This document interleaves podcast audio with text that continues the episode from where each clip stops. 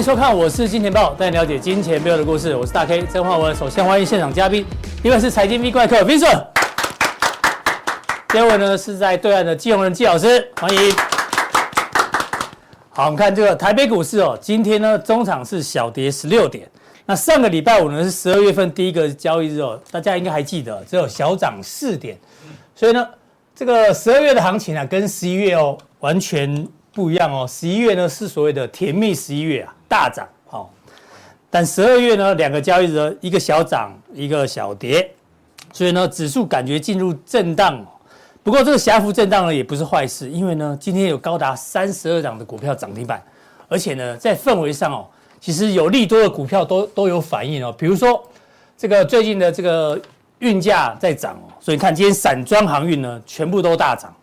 然后今天报纸说中国大陆的面板要减产哦，今天台湾的。面板双雄就大涨，然后呢，就连哦，听说这个现在大家呼吸道疾病不是蛮严重，所以小弟不在这个礼拜哦，有一档股票就每天涨停板啊，恒大，卖口罩的恒大哦，就是因为呼吸呼吸道疾病这个变严重之后呢，这个啊，哎呦，你看连续今天第六根涨停板了，所以台面上啊。利多都有反应哦，指数不涨，但是利多有反应，代表这个热度感觉还在哦。所以呢，待会跟 V 哥来讨论这行情到底可以走多久，会一路走到选举行情之前吗？那今天呢，要跟大家讲一个人力资源的故事哦。这这个人才管理哈，就像这样，全公司基本上呢要同心协力，跟着干，跟着领导往前干，好，这个这个绩效才会好。对，一个往前带，然后呢，旁边呢跟着干，帮着干，但是呢总会有一个人什么对着干，就是不服的，好不好？就会变这样。那通常呢对着干呢会怎样？你会被会被淘汰哦，一定被一定 delete 掉哦。你这个大家都往前滑，那往后滑嘞。那领着干的人当然呢他带来方向嘛，所以呢他可以有分红。那跟着干的呢，跟着领导的人，哎呦这个可以培养为下一个接班人，所以可以培养。帮着干的呢，就是一般的，OK，那就领领钱就好。所以行情也是这样，行情现在在这边刚好僵在这里哦。十一月份的时候呢，大家都是全面往前干，好不好？所以行情一直喷，但现在开始休息了，因为对着干的人可能变多了，所以卡在这里。所以要跟 V 哥来讨论一下，如果领着干的话呢，是市场，哦，这个市场。那跟着干呢，可能是八大关股，好，八大关股。帮着干的可能是呃 ETF 好了，哦 ETF 买盘，那还是有少数人对着干，哦，你你你的解读嘞？放空的人当然会赔钱嘛。对啊，对啊，这个这个会。所以散户千万不要跟市场对着干哦，哦，也不要跟老婆对着干，哦，V 哥敢不敢跟老婆对着干？哦。不敢，对，我们都不敢。这样会这样会领不到钱。对对，日子会很难过。对，我们都是领薪水的。哦，好，这个行情呢，为什么说很多人对着干呢？哎，来看这就知道。明明呢，包尔就说，适当时机会再进一步升息哦，因为在这个因为下个礼拜就要开十二月份的会议了嘛。所以这个礼拜六之前哦，他们还可以讲话。礼拜六之后就见末期了。他说，明年呢有可能会再进一步升息，但市场上就是跟他对着干。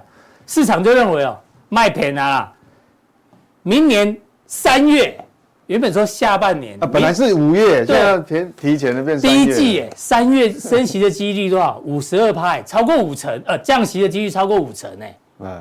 所以他再怎么讲都没用，哦，市场就跟他对着干。应该反过来，像是他跟市场对着干，大家明明说要降息，哦、所以不要降息，所以，他会领不到薪水，他还扣钱，搞不好，搞不好到时候那个我不知道他任期到什么时候，对不对？要连续再再连任，搞不好不容易哦。像市场的反应是这样嘛，对不对？可是哎，这个很像阿哥哎，这谁？阿哥阿哥还还没长胖的时候，阿哥哦，哎，阿哥以前很瘦的时候，你看。他说升息周期可能已经结束，哦，他跟阿哥对着干。对啊，好，我们明天帮阿哥准备个假发，看像不像，好不好？这个金发碧眼，好，这个市场现在跟 FED 是看法不一样。那为什么我们这样讲呢？因为风险偏好指标越来越高，我们就举比特币好不好？比特币呢最近一路大涨哦，这个资金流入很多哎，上个礼拜啊流入了三亿多美金哦，这个今年总共流入了十五亿美金，那这三亿多美金是创下二零二一年来最大规模，单周最大规模。哇，对啊，所以这个风险偏好市场越来越高，市场不不理它升息，都认为会降息，所以比特币也开始喷。但有个预期心理是说，这个比特币的 ETF 哦，可能未来会通过，所以大家先布局。但是明明呢，审查的这个管理委员会说还没有，任何一档都没有，但市场已经在领先。所以韭菜就先长大了，对不对？没错。其实这相对这样，相对来讲，这个也是韭菜啊。对啊。就这边被收割了嘛。嗯。啊，现在又来了一段时间，哎。休息一段时间，韭菜又长大了，长得又肥又高，嗯、感觉回到那个抢钱抢钱的行情又来了。对，对啊、这个我觉得这个还是要蛮小心的啦。对吧、啊？对啊、这个是个指标啦哈。因为因为毕竟这个东西你是跟 FED 在养那在抢那个抢饭吃、啊，抢抢饭吃嘛，啊、就是印钞权，所以这个我觉得这个还是要蛮留意的。好，那代表市场越来不越来越不担心风险哈。嗯、那至于美股的看法哦，这个投行很分歧啊。目前是大概四千，算四千六百点左右好了。哦，有这个两家大摩跟小摩呢，认为明年底大概呢只剩下四千五跟四千二。不过呢，高盛啊，其他的哇，看到四千七、五五千、五千一，明年年底哦。啊，对，所以到底谁是跟 FED 对着干？呃、欸，你觉得嘞？没有，这种这种喊、哦、喊也不用出钱啊。说的也是。对，这喊也不用出钱。我觉得说哈。嗯，因为人会骗人嘛，钱不会骗人。嗯，其实如果以巴菲特的角度，你看巴菲特为什么还保留那么多现金？他最最新那个资料公告出来，他股票是减码哦。对，他不止没有加码，他还减码。对对，所以他只有就是短债的部位增加，然后现金部位增加。对，所以我觉得可能这上面的会比较危险了，应该会这个会比较贴近现实。所以 V 哥还是稍微要觉得要提醒一下风险。对我我我觉得这个可能还没有。你说到这边的话，嗯，我因为我一直觉得说现在条件还没有让我让我研判的很看到很很前面。是。到年底，我坦白讲哈，我连第一季底 我都还不知道。是。他很厉害啊，年底嘛，所以我我也我也不能说他对错。这个大家参考参考就。对，参考，因为坦白讲，我连第一季底我都没有把握。嗯，何况是他说年底，哎，好，那我们看美股最近涨哦，跟这个殖利率有关系。其实这个有关系啦，我觉得，因为你看哦，它这个，你刚刚讲嘛，整个市场风险偏好越来越高嘛，所以是那也主要是主要是反在反映这个，你看哦，连两年级公债都都很陡降哎，对呀，都很陡哎，那十年级十年级公债殖利率现在是多少？四点二哎，嗯哼。等于说，你从这个峰值哈，你从这个高位五趴的地方掉下来，已经超过三三码了。那你说讲才两码，现在三码。对啊，你说你你这么短的时间，你市场如你像那如果市场降三码，嗯哼，你说美股会不会大涨？当然会大涨。放烟火，拍拍手。对，所以这个还是在反映这个啊。那至于是不是会真的这样走，其实。所以我说嘛，其实我还不不是很确定，真的。嗯哼。三个月以后就第一季底是会怎么样？我我都还没把握，所以、嗯、所以现在是反映这个。那但是我们毕竟还是要跟着基本面走了。我是我觉得还是好，应该讲哈，我这样讲，股价哈这个短时间绝对不是基本面短时间有变那么多。嗯。那估值现在是反映这个资金流动，对，估值反映有两种。估值哦，我讲市场估值有两种，一种是基本面，嗯、就是说你获利真的未来一季有成长这么多，那当然估值就提高，估值就提高，估值就涨。那另外一种估值提高是，呃，基本面没有什么变化，是，但是你是呃市场利率大幅降低，那就是这个，就像这样，就指这个嘛。嗯、那我们就想说，到第一季底，市场利率真的会？F E F E D 的货币政策会会不会像这样子？我我觉得是有问号的。哎，刚刚不是说第三那个明年三月要降息？对啊，市场交易出来了。对，交易出来降息嘛。对，那 FED 会不会一次降三码？应该不可能吧？对对，哎哎，绝对不可能啊！大概已经已经告诉你们答案了，应该没有人认为可能啊。哈。对啊，就是说，就算是你降息降息，那可能也是一码多一码，对，嗯，对不对？这样我我们这样推理嘛，就算那降息一码，可是十年期公债已经从这样高往下已经降三码了，嗯哼，那代表什么？你要有同样的效果。另外的两码的效果变成你的基本面要要好很多哦，嗯哼，要不然市场已经在反映了，这个已经 price in 了，对对，这就 price in 嘛，反映这个殖利率降，我们讲估降降三嘛，估值提升只有两种嘛，一种是基本面，一种是金融面的嘛，是，对，就只有你这两种，对啊，好，所以这个我觉得还是要边走边看了，那毕竟你没办法摆脱，即便哈。即便你这个利率再怎么降低，这两年期公债殖殖利率已经降很快喽。是，从从本来从高高档还有还有什么五点二、五点三、五点四，降到现在已经剩下四点五了。那，但是你还终究，即便你降那么快，还终究还是没有办法摆脱这个的这个如来佛的掌握嘛。这个叫什么？标普五百股息殖利率减掉两年期公债两年期公债殖利率，嗯，哎，还是负的，你负。负三啊，三点三还算多多少？你还负的还是那么大嘛？嗯哼，好，所以所以债券还是比较有吸引力啊。所以你看为什么巴菲特他他还是不，他还是如如不动，他不动就是不动，嗯、所以没办法。那那市场呃风险偏好比较呃高的这些资金嘛，一个去买比特币，买黄金啊，对不对？哦，也也有，也大涨。那那还有一种什么？他可能就去去追求说资本利得，嗯，就啊，我根本这根本就没办法满足我需求，我根本没有在看什么利息的啦，我就是要追追逐那个价差就对，价差就对，那种资本利得。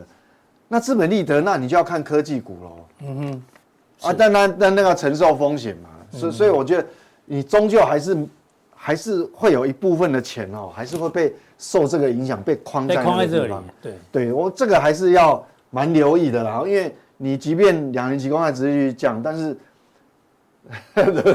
对。所以这个这个是没有办法，很无奈。嗯、那有有的投资人就会就会去想说，当初也是有负的啊，是，好像这边像这个二零零八年就金融海啸以前也是有负的啊，嗯，那为什么为什么那当时大家都没有，呃就不是很在意。我告诉你，嗯、不一样哦。我你你看一下哦，看这个位阶，好是巴菲特指标。巴菲特指标，嗯，好，巴什么叫巴菲特指标？每股总市值去除以 GDP 哦。嗯，你要想想看，当初大家都可以忍受，是因为当初在嘛？哎呦，才一百左右啊！巴菲特指标，对啊，你看、嗯、是很低哦。是的。那你看哦，还有。这个是二零一二零一八一八一九啊，那你想想看哦，二零一八二零一九那时候也不高啊，对，好那时候还比这边低，所以你说这个哈、哦、还是条背景条件不一样。你看当初是位阶这么低，对，现在现在来讲，对不对？这个这个巴菲特俗称啊巴菲特指标，嗯哼，这个所以我觉得说接下来哈，呃，你这样讲有道理。如果巴菲特去大量买股票的话呢，就他那表示他不相信巴菲特指标了嘛，对不对？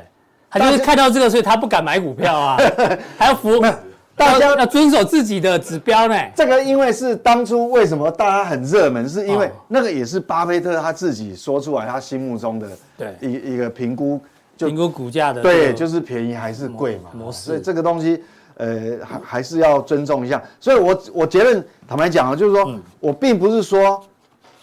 美股走到这边就就没有未来，不是这样讲哈，而是说你你如果走到这个位阶哈，我们还是要摸着石头过河，要看它基本面的变化，嗯，或是你货币政策要变动，你要看通膨的变化，所以要做多可以，但部位还是要控制，还是要控制啦，就是你你的那个风险，你你的风险意识还是要存在，然后呢，像我们就是尽量去挑。比较低估的，或者说它未来成长性比较高的嘛，嗯、所以这个相对掌握度比较高的，对，掌握度比较高，所以这个还是要大家留意的。那回到基本面，就是说你估值它反映这个债券值利率的变化。那另外我们要期待再继续往上推，当然，那你基本面的跟上来，估值要跟上来嘛，哈。那现在目前为止，我们看这个刚刚公布的采购经理人。ISM 经理采购经理人指数，事实上没有没有比较好，但服务业还没有公布啦。嗯，也许服诶服务业要明天明天才会公布，也许服务业会会往上走，嗯，好，但是。但是制造业。已经公布了，制造业啊，它是走平的哦，是六点七，它没有好，它没有好转啊，没有好转，为什么？因为五十龙枯线还在上面呢，是，好，它现在四六点七耶，嗯哼，哦，它没有好转啊，基本面没有好转迹象，那我们接下来就看明天的服务业了，哈，明天公布的服务业，所以基本面其实也没有特别好，那我们看这个制造业的这个细项哦，我们来看哦，新订单的。呃，新订单的部分哈、哦，嗯、是有比上个月改善，是，好，有比上个月改善哦。你看，啊，其实上个月是四十五点五，那四十八点三，四十八点三，所以多月增的二点八。好，但是客户端的库存，呃，呃呃呃，库存在增加增加，那客户端的库存也同步增加，增加的，嗯，好，同步增加，那代表什么意思呢？这怎么解读？就新订单增加，库存增加。这个客户端库存增加，好，那我们就要再多一点条件。我们看哦，新订单出口整体是二点八，嗯，那新的出口订单是掉很多，负三点四，是。代表说，所谓这个新订单不全部都是来自于嗯。美国国内。国内的哦，那因为出口是衰退的，出对。出口订单衰退，所以这个新订单来自于国内。对，所以美国，所以你这样一来一回，等于它美国国内的部分新订单增加超过五个百分点哦，等于来到六个百分点哦。那好，那这个可能就是说，那会在美国制造业本土制造会是哪一些？嗯，可能跟我们都没有关系的。哎呦，好，有可能跟我们台湾，嗯，哎哎，军工类的也算了。是，好，或者是说。呃，这个这个、哦、呃，比如说像，哎，突然想不出来美国在制造什么东西哦。没有，Microsoft 这种的。哦，有啦，也有一些制造业是属于嗯，因为你看嘛，我们很多很上游的高端的，比如说材料是，或是工具机，嗯哼，或是有有一些高技术层次的，可能不是亚洲制造，所以你要这样想，可能。像我们吃我们吃不到对，即即便即便美国他自己好，嗯，跟亚洲没什么关系哦，嗯，跟我们出口为主的国家没有，因为你看嘛，它新出口订呃新的出口订单是衰退的，对，所以所以其实这个比较特别啦哈，这个比较特别，所以所以可能还是等于一些特殊的产业哈，是这个一些一些特特殊的产业，好，对啊，OK，啊库存的部分哦，因为。你新订单跟客户端库存是同步增加，所以我们可以看到它两个相减的时候，其实它还在负的。是，哦，它还是在负。其实最近几个月都是这样哦，上上下下，然后连连在这里。所以说，所以说感觉就美国这个整体的这个复苏哦，它是局，它是局部的，对对，它是局部的哈，那是不是每个产业雨露均沾呐？是局部，它是局部，只有。可能只有很一些特殊的一些产业，嗯、那可能依主要还是依靠服务业，所以这样来看的话，这个是等于说我们美股要继续，等于说你标普五百五百大公司嘛，嗯，它接下来往上推往上涨，可能就不是不是大部分，可能变成是很少部分，而且这个少部分也不一定是在最重要的那七七大科技产业，对，嗯、所以这个。这大家还还是要蛮留意。对，我们刚刚不是在聊到最近涨都涨到穷嘛，纳斯达克反而都走，对对对，都走横盘。道琼指数很强嘛，一直走嘛。对，因为它走。但是科技股，三十达克已经已已经横了两个礼拜左右了。对，就不涨了。所以这个地方就，哎，开始会分歧啦，就一样，相对台股其实也会一样啊，就是说你接下来你要再往一万八挑战，可能不是所有的股票都有办法那么顺利往往上涨，对啊。所以美股走势也是走向分歧，不会像四个四大指数一一起涨，不容易。对，不容易的。接下来都有一些挑战。好，，OK，这是美股的部分哦。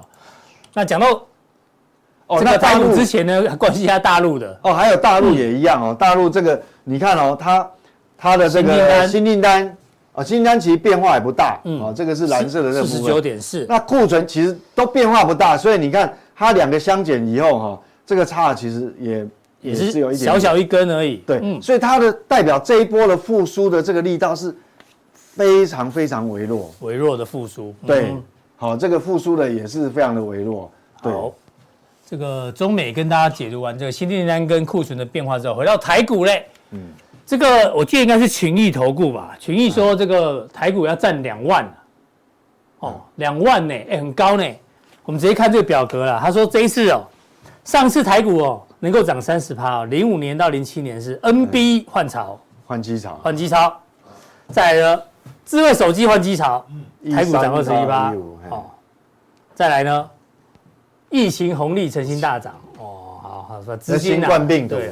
啊，最后是这个啦，AI 明年上看两万点，AI 广场，呃、我看得很乐观呢。应该讲，嗯，如果要挑战两万点，一定会有一个外资的力量推手。你看、哦、我们我们这一波涨一千三百多点，嗯、对不对？一千三百多点，整个十一月份外资其实买很多、哦，嗯哼。买非常多，是好，所以所以那如果因因为我们讲八大关股跟国安基金是趁这一波是获利了结的嘛，对，先把子弹收回来，对，把这个呃预预留了一些好这个现金。八大关股就跟那个外资都对着干呢，对，所以他们永远这一次是外资推上，虽然你要去挑战两万，事实上一定要有这些大的推手，好，所以我我们一定要有这样。那但我们不管说到底，呃，AI 有没有办法？再次发酵是。呃不知道哦，我我们边走边看，但是我我觉得一定要有外资参与，哦，你要挑战那个一定要有外资参与，不是说哦不是说哦这个这个这个呃外外资买然后其他的都卖，嗯哼，哦或是说我们内资大家都买，然后外资拼命倒，我想就大家方向要同步啦，对你没有同步，就跟我们的主题板一样，大家都要往同一个方向走，而且才有机会，而且不只是这些资金面大家要同步。而且很重要是什么？嗯，你基本面要跟上来啊。嗯哼，哦，你你 AI AI 也，我我跟你讲，基本面你若基本面不跟上来的话，就算来到两万点，那代表什么？透支未来。嗯哼，台股是，我跟你讲，其实不用到两万。嗯，你只要上一万八，一万八以，你要在你要上了一万八，那一万八要继续往上推，我告诉你，嗯、你基本面没有跟上来，那都代表什么？在透支未来，嗯哼，是你就是透支啊，因为你基你那，但是哦，说实话，我也不是说他就不会加权指数没有办法去挑战一万八以上，我不是这样说哦，嗯，因为我们政府本来就常常在干透支未来的事情嘛，当然当然啊，对吧？政府政府没有悲观的权利啊，哈，政府反正我我跟你讲，你看哦，我们之前不是那个呃呃电费啦。什么？嗯，呃，呃，油油油价啦，什么，反正动涨的，那都都动涨嘛。嗯，那个就是在透支未来啊。因为该涨没有涨。因为你想想看嘛，我们现在电，我们在台湾电力公司不是已经亏损累累了，还有中油也亏损累累。嗯，那最后你还是要全民买单嘛？是，嗯哼，对不对？你的对啊，你这就是要全民买单，所以你基本面没有跟上来，到最后总还是要人买单，就意思就是在透支未来，只是。不知道谁不知道什不知道什么时候会不知道这两两万点到最后谁谁买单嘛？就对不对？是好，这个这个，我觉得我我觉得我们这为为什么我会这样讲哈？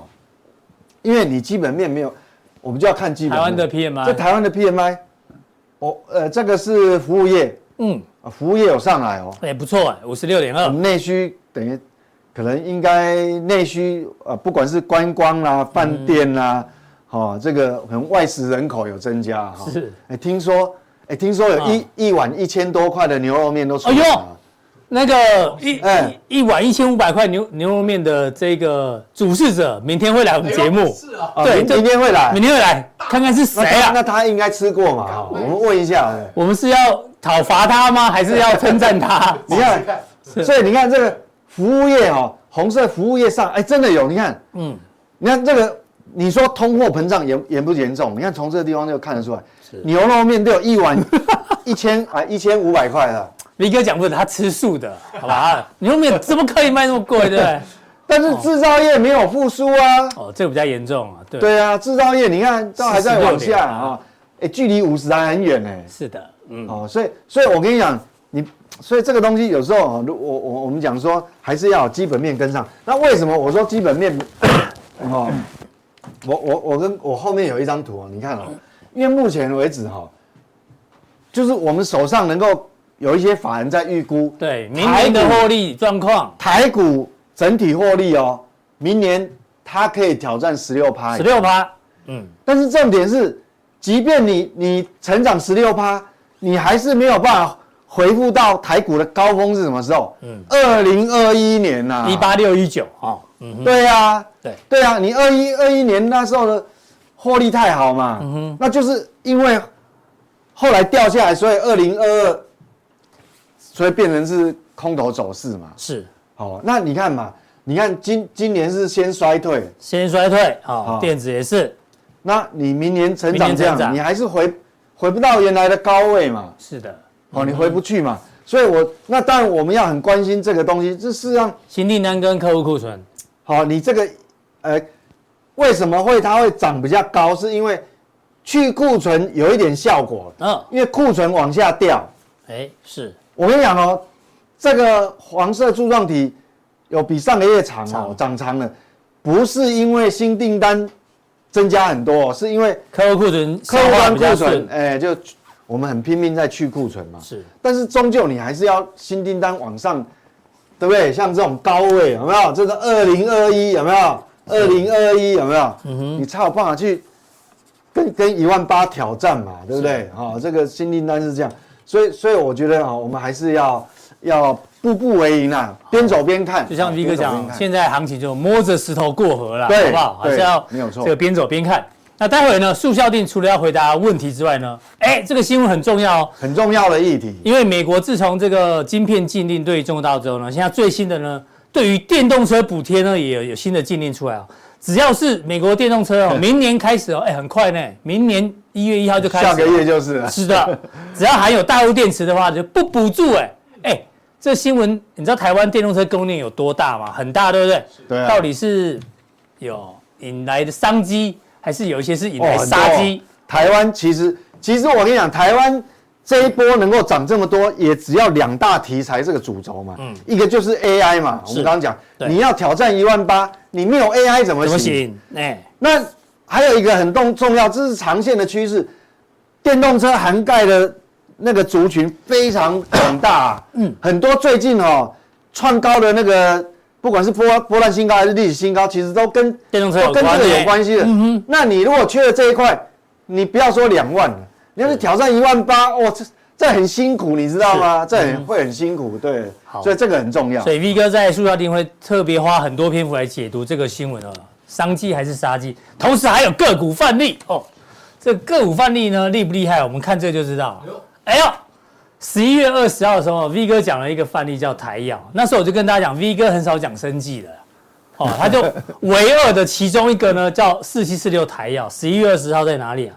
十一月二十号，大家自己去算一下，反正现在在这里了，OK，好不好？所以呢，这个赶快加入我们的速效定哦，有相当多的这个资料哦，在盘中给大家做一个参考。所以呢，速效定怎么定呢？提醒大家，在我们的官网这边，更多内容呢有三个传送门，不管你是 YT、Press Play 还是维股利呢，任选一个就可以加入我们的速效定。除了有，除了有什么嘞？金钱速报哦，还有大 K 笔记，好不好？OK，再来下一位来宾呢，是在对岸的季宏仁季老师哦。哦，看到这个新闻，其实我还蛮饿的，你知道吗？因为我最近呢一直在研究，这两个礼拜我一直在找美国的公司债或公债，找一个机会点来下手。不找没事哦，一找呢就每天涨，你知道吗？就像你刚刚讲的，那殖利率一直往下掉，然后债券价格一直往上涨，还有我一直没苦无机会出手。但是呢，哎，这个人就厉害了。之前的这个 Pinko 的这个债券天王，前债券天王格洛斯哦，听说十一月份的债券债券价格大涨啊，哎，他赚了多少啊？四百万美元呢。所以十月份的时候呢，那时候债券很惨啊，他们都很惨，就一个月十一月呢，通常猪羊变色，让他们债券大涨。哎，个人赚这么多，其实不少。对，这个风向是不是变了？像股债怎么做变化呢？我们来看一下季宏仁季老师的一个分享。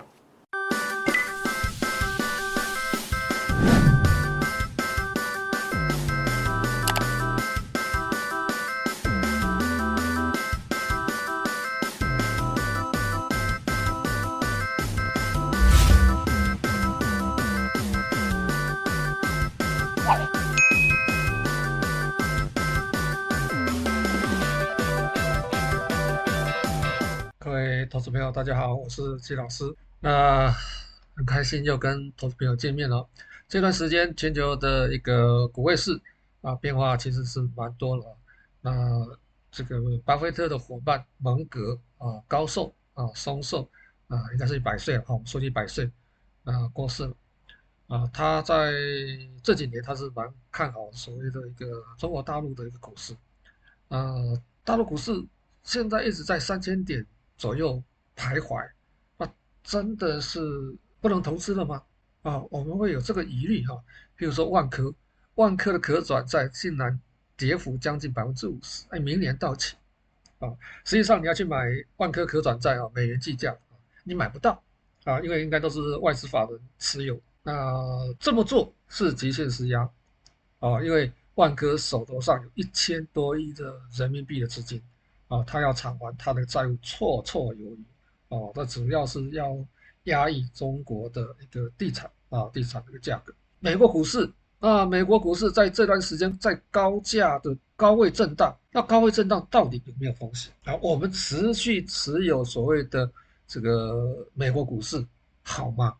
哦，当然我们不见得说一定要去卖说美国股票了，但是我我个人的一个操作习惯哦。我认为说这边有风险，而且风险大于这个利润的时候，我们肯定要避开。我们常常讲说，美国十年期公债是全球资产定价之锚，十年期公债是全球定价之锚。当我们做投资的时候，我跟美国十年期公债我去做个比较，如果美国十年期公债哦，它将近五个 percent，四点五个 percent 好。我的投资报酬率有没有办法超过美国十年期公债？有的话，我去做投资嘛；没有的话，我当然买美国十年期公债嘛。但是现在市场上买美国公债的资金一直在减少哦。你看这个持有这个美国国债的三个主要的一个国家哦，我们中国大陆、我们的日本、我们的什么英国，这三个最大持有这个美债的这个国家哦，都在抛售美债。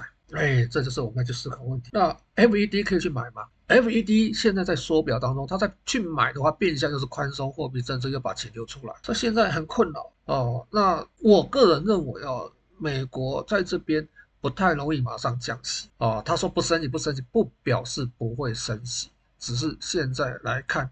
就就算到明年，他要降息，他必须要思考一个问题。现在陷入两难哦，维持高利率，美国政府每年要偿还债务有多少？企业的压力大不大？企业压力，因为利息偿还这个借款利息的压力很大嘛，所以它的营收盈余一定会减少。那个人的压力大不大？个人压力也大嘛。你的一个可支配所得，因为我要偿还这个消费性贷款，我要偿还信用。信用卡的贷款，所以我可支配所得就受到影响。那我消费受到影响，企业的营收盈余受到影响，那你说美国经济会好吗？所以美国经济在二零二四年会比今年稍微更严峻一点哦。哎，降息它又会面临到资金外逃的问题。我们在前一两次的一个课程当中，我们已经跟同学们分享到说，哎。我的我们看到的美国的降息周期无一无一例外哦，每次降息周期之后，美国股市、全球股市都开始做修正哦，这是我们要去思考的一个问题哦。好，美国的利率跟中国利率的利差，哎呀，没有动力差多。我们看这个利差，实际上中美的利差在缩小当中，中国大陆很有底气哦，哦，当然是不得不得为之了哈。因为美国在升息的过程当中，全球各个市场几乎都跟着升息，只有少数国家，包括中国大陆是没有升息反而降息。他并不担心资金外逃，为什么？因为中国大陆的外汇目前来讲还是居高不下，而且什么是粗糙的，他赚了很多的外汇。哦，这是我们要去思考的问题。好，再过来我们看一下美元指数，如果资金是回流到所谓的美国市场，你看呢？这俄乌冲突啊，巴以的冲突，那资金是不是会被逼逼着要往外跑？所以俄乌冲突啊，受惠的国家是谁？美国嘛，军工受益嘛，卖了很多武器嘛，对不对？还有谁？还有中国大陆嘛，中国大陆。这个这个跟俄罗斯买了很多很低价的什么天然气跟石油，那其他有谁受惠？最主要是中美受惠嘛？谁受受到影响？受到影响被割韭菜最最惨是什么？你说俄俄罗斯资产被没收，你说乌克兰对最惨的受影响最大的是欧盟啊，欧盟的一个通货膨胀的问题。不会比美国还来得小，他用两倍的价格去购买所谓的石油跟天然气，这是我们要去思考问题。好，美国的升息周期会吸引以以往例子会吸引资金回流到美国，但是我们看看这一段时间资金有没有回到美国市场？美元指数的强或弱，我们就看出来资金有没有回到美国市场。前面有一段时间俄乌冲突之后，有一段时间。资金是回流的，但是这段时间资金并没有流进美国市场，而是逐渐从美国市场抽出来。巴以冲突，你说中东阿拉伯国家那些地方的这些有钱人啊，哈，我说有钱人，他们钱有没有进到美国？想进去的进去了。不敢进去的，不会再进去。所以你看到、哦，目前全世界的货币相对美元来讲，已经走出它的颓势，包括人民币都已经走出颓势了。也就是说，人民币慢慢不见得马上升值，它的贬值趋势已经告一段落。全球股市，你看看欧元也有类似的状况哦。所以大家也等着看美国的好戏哦。美国升息降息陷入两难哦，它是很麻烦的事情。好，那我们开始说，资金跑到哪里去？资金会跑到所谓的避险的港湾。避险的港湾，以前来讲哦，就可能是黄金、石油啊。这一段时间有所谓的，以前还有一些替代的一些购买的一个市场，包括这个日。日本的一个债券，但是现在不对，不一样了。而美金现在因为美元贬值，资金跑到避险资产，避险资产最重要的现在还剩下还有一个叫黄金。黄金实际上来讲，它只能赚价差，它并不能生小黄金了。但是资金还会跑到这边来，还有一些虚拟货币。OK，资金太多的钱满为患，美元资产不确定因素出来的时候，他买了避险的一个资产，叫什么黄金哦，黄金是避险资产。以前黄金跟石油价格在人呃，美元升贬的时候，它是相关性是负相关的。但是你看看这一段时间，黄金跟石油价格比较偏正相关，但这一段时间是怎么样？不对的，黄金、石油跟美元是负相关，但是黄金跟石油之间是正相关的。这一段时间你看到油价竟然在俄乌冲突、在所谓巴以冲突的情况之下，在油源国它减产的情况之下，油价油价不涨啊！哦，当然油价涨，美国通货膨胀就有问题嘛。啊，就会陷入通货膨胀更严重嘛，所以美国不希望油价涨，所以它会抑制油价的上涨。但是我们从另外一个方向去思考，如果经济状况很稳定、持续成长的话，油价的需求、石油的需求会不会增加？石油的需求会不会增加？我们说这段时间这个石油的一个生产国它是什么减产的，所以供给过剩问题应该没有，那就是什么需求不振。那需求不振，我们可以思考嘛？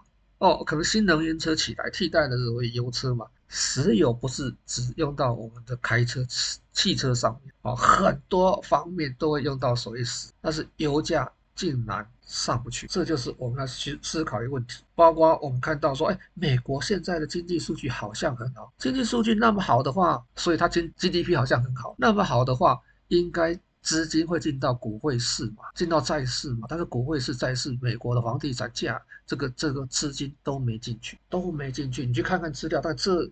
上个礼拜的一个一个一个报告啊，这个美国的一个基金哦，这个出逃的金额好像也不少哦，每个礼拜就这样资金往外跑，这是我们要看的问题。油价涨不起来，包括用电，美国的 GDP 第三季好像不错哎，GDP 不错的话，你看你用电怎么样？用电量减少啊，连续这第二季、第三季用电量在衰退啊，那表示什么？你制造业、服务业用电量为什么衰退？家务用电量为什么衰退？那是看不好嘛，经济可能会有些问题。好，这些都是我们要去思考问题。但是好，S&P 五百哦，股价持续在这里往上，哎呦，快创新高了。好，我们看一下啊，这是在上个礼拜五收盘价的一个位置啊。本益比股价净值，哎，股价净值比四点二倍啊。你隐含的股利率哈是一点四九不胜本益比是二十四点九一，二十四点九一都是隐含你的股票的报酬率，就是二十四点九一分之一了哈，就是我们本益比导数，就是我隐含的报酬率。很明显呢，它的一个隐含报酬率哈，可能就只有跟我们的十年期公债差不多。那我买十年期公债，我是无风险。那我买什么？我买股票是有风险的。所以我要为什么去做风险性投资？好，在这边科普一个一个一个问题哈，公债到期后一次还本，所以你现在折价折价三成、四成、五成，如果你持持这个持有时间够久，那到期时候是一次还本，一百块买就是一百块哦，就算它现在是六十块，就是我们说这个万科的可转债现在折价百分之四五十。啊，一百块变成这个五六十块钱，到期的时候它就变成一百块钱了，到期一次还本了啊，所以万科它是有钱啊，账上现金一千多亿，它是有钱还的啊，这大概就是这样子啊。好，这是账面上会有损失了啊，所以我们看到说，哎，本益比股价净值有没有偏高？好，那我去买 S&P 五百的指数，真的有获利吗？哦，S&P 五百指数其实。拉高空间的，你没有买到好的个股，没有买到对的个股，你的风险是很大。即使没有什么获利啊，S&P 五百五百家公司，只有我们看的所谓的什么豪豪勇七蛟龙啊，或者说七仙女啊，只有这七档股票在涨，而且这七档股票涨幅平均有八十 percent，八十 percent 一直在创新高，你没有买到这。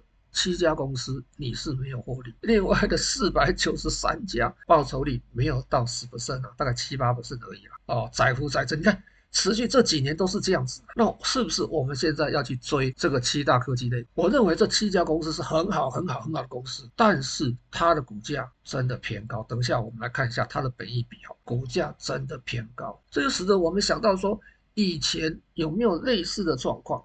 哦，科技泡沫化，一九三零年代的美国经济大恐慌，还有在这个五十年前一九七零年代石油危机的时候，那一段时间的漂亮五十的泡沫，有没有雷同的状况？我们去思考一下。那这个是席勒，席勒在去年的一个报告，席勒是谁？哦，你看到《非理性的繁荣》这本书，那在台湾有那个什么，呃，不晓得有没有这本书了啊？故事经济学，还有钓鱼啊，就是席勒写的啊，席勒本益比啊，我们。同学比较知道，可能席勒本益比，他告诉我们说，预言的自我实现可能会推动美国经济陷入衰退。这去年六月起，市场上的恐慌，大家的预期美国经济要陷入衰退，只是硬着陆或是软着陆。去年六月，他预估在未来这一两年、这两三年哦，这几年、这几年可能会出现所谓的衰退。我们在前几次的一个节目当中，也跟我们的同学分享过，美国就是硬着陆或是软着陆，撑不好、搞不好，它是要硬着陆。它在各种数据上面去作假，它这边制造问题，那边反正就是这样子啊。这个我们还提到说，这个所谓的 APEC 旧金山会议啊，其实中美其实有。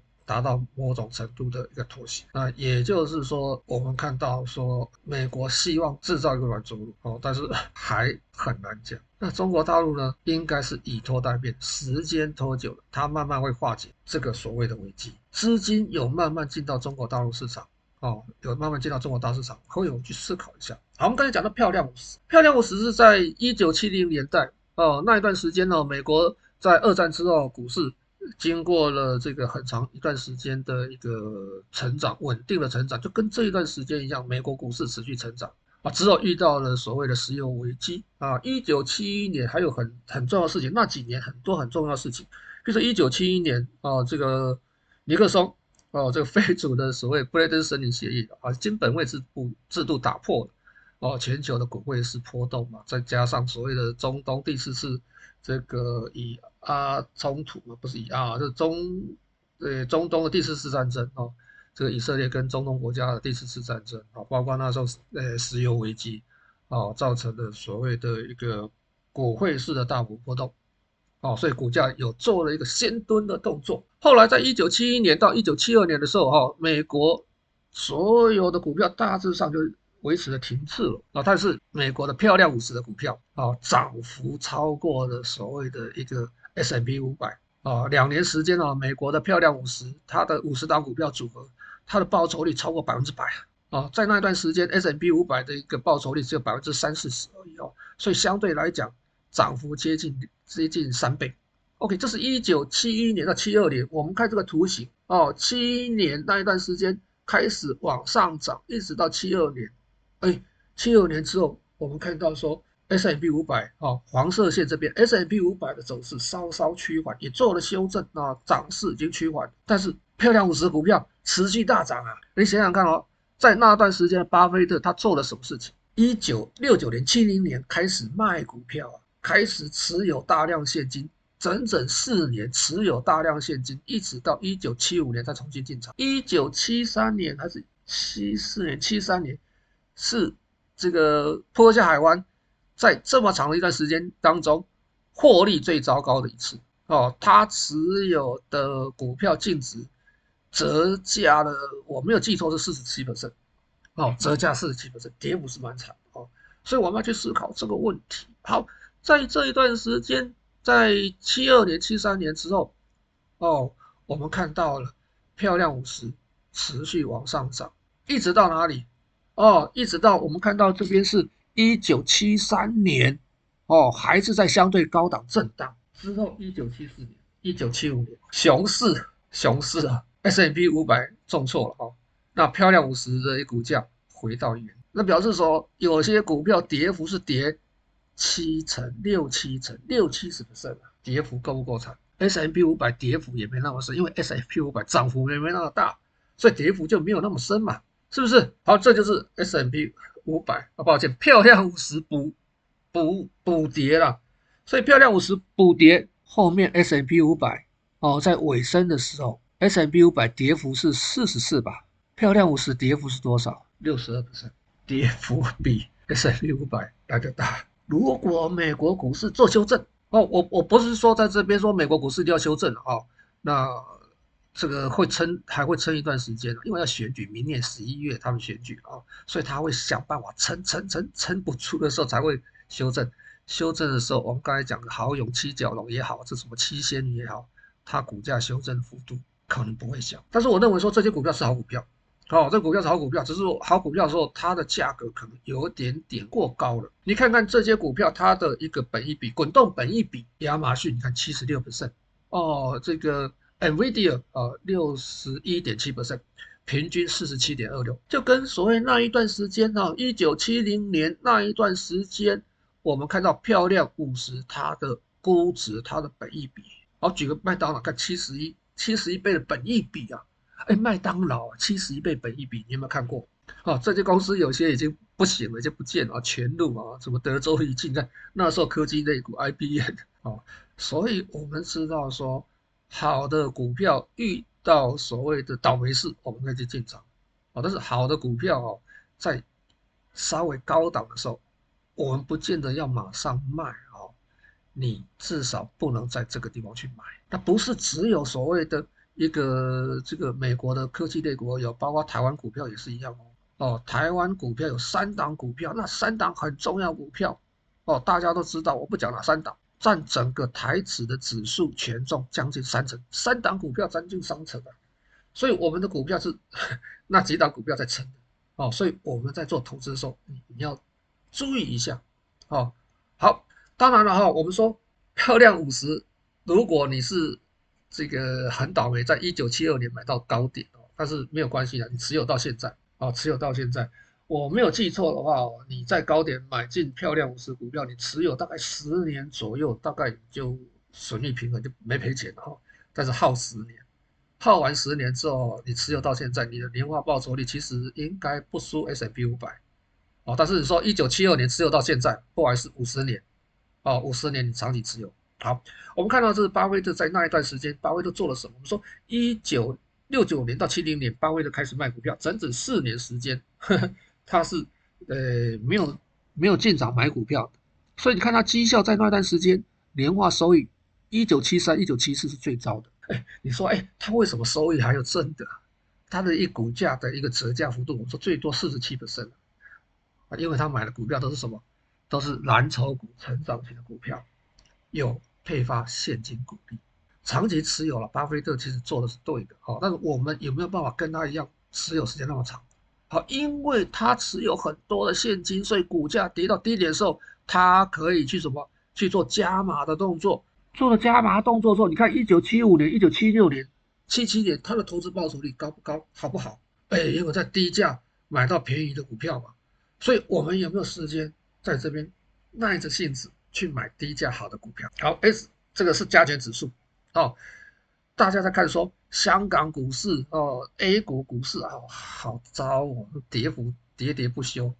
哦，我们的加权指数超过恒生指数的位置，在上个礼拜是没有记错的话，那是不是 H 股不能买，或是说我们的这个所谓的加权指数，我们的台股可以继续加？哦，我们刚才其实有提过这个观念，我认为台股会选举要到了哈，这个年底这个基金也要做结账哈，所以想办法维持强势，维持再维持再撑一段时间哦，再撑一段时间啊，这个台湾的经济好不好？哦，大家有感觉哦，物价高不高？大家有感觉哦，那只能给大家好一点的哦，这种感觉是在哪里？证券市场，哦，证券市场。哦，等一下我们就来看一下哦，这个香港跟 A 股是不是就这样子一去不回头？真的是没有救了吗？还是说，哎，市场资金在持续在往这边移动？现在外资透过生物港通，我不讲 QV 啊，QV 那是一季一季出来哦，外资持有 QV 的比重还很高。哦，外资透过生物港通持有 A 股的资金还有一点七兆多人民币。哦，你说哎这段时间在卖，它有卖有买有卖有买了。哦，这一段时间比较明显什么？资金跑到人民币债券上面哦，以人民币计价的债券叫做熊猫债券。哦，当然就跟日本的武士债券之类的啊、哦，那英国有什么类权债券之类的。好，当一个国家或是一个企业哦，金融机构缺钱的时候怎么办？要借嘛。那借钱的一种方式是什么？发行债券。那我们如果缺钱，我要去筹措资金，我发行美元计价的一个债券，成本高还是发行人民币计价的？这个债券成本高，很明显嘛，你你你你当初发行美元债券的原因啊，是因为说美元利率低嘛。那现在美元的利息高，你就发行美元债券，发行美债去筹措资金，你的成本很高了。所以现在市场上有很多国家，它开始到什么，到亚洲来，到各地，那这是外国证券嘛，就我发行以人民币。计价的债券，在二零零五年开始在香港有所谓的人民币计价债券，因为跟整个债券市场它的的一个这个债券发行量太小了，所以我们把它叫做什么迷你债。但是现在迷你债，你去看看人民币计价的债券规模，现在市场上有多大？你没看不知道，一看就知道说它在这一段时间大幅增长，大家都来借人民币发行人民币计价的债券。因为资金成本低，我筹措资金的成本完全复制美国的那一套模式。现在大家不借美元，大家借什么？借人民币。那我们刚才讲说，漂亮五十其实长期持有的话，它的一个年化报酬率其实是不会输给所谓的指数的，哦，甚至超越指数。那我们说，哎，它在一九七三年哦那一段时间的跌幅，跌幅超过 S&P。沉寂了十年，它重新又涨起来哦。到目前为止有五十年了，年化报酬率是超过 S&P 五百的，好，比这个指数还好。那中国大陆有没有中国大陆的漂亮五十？有的话，我们该怎么做？哦，中国大陆有所谓漂亮五十 ETF 了啊，但是我不认为漂亮五十 ETF，哎，在这个时间点啊适合操作，因为中国大陆有很多 ETF 或是个别股票，其实它有很大的一个想象空间啊，在目前这个位置。啊，所以我们可能要思考一下，哦，逻辑观念要稍微转变一下，因为有很多的机会就在我们周边。你不要认为说现在的价格，这个这个这个这位置你要担心，不用担心了，没有太多价格风险，哦，它只有时间风险。价格风险就是再跌空间有限，时间风险就是我不知道什么时候会涨而已。哦，但是我算一算时间。诶，差不多了。我加强定来讲大概什么时间？那我们在这边，我们有什么操作的策略跟技巧？好，休息一下啊，我们加强定再回来。OK。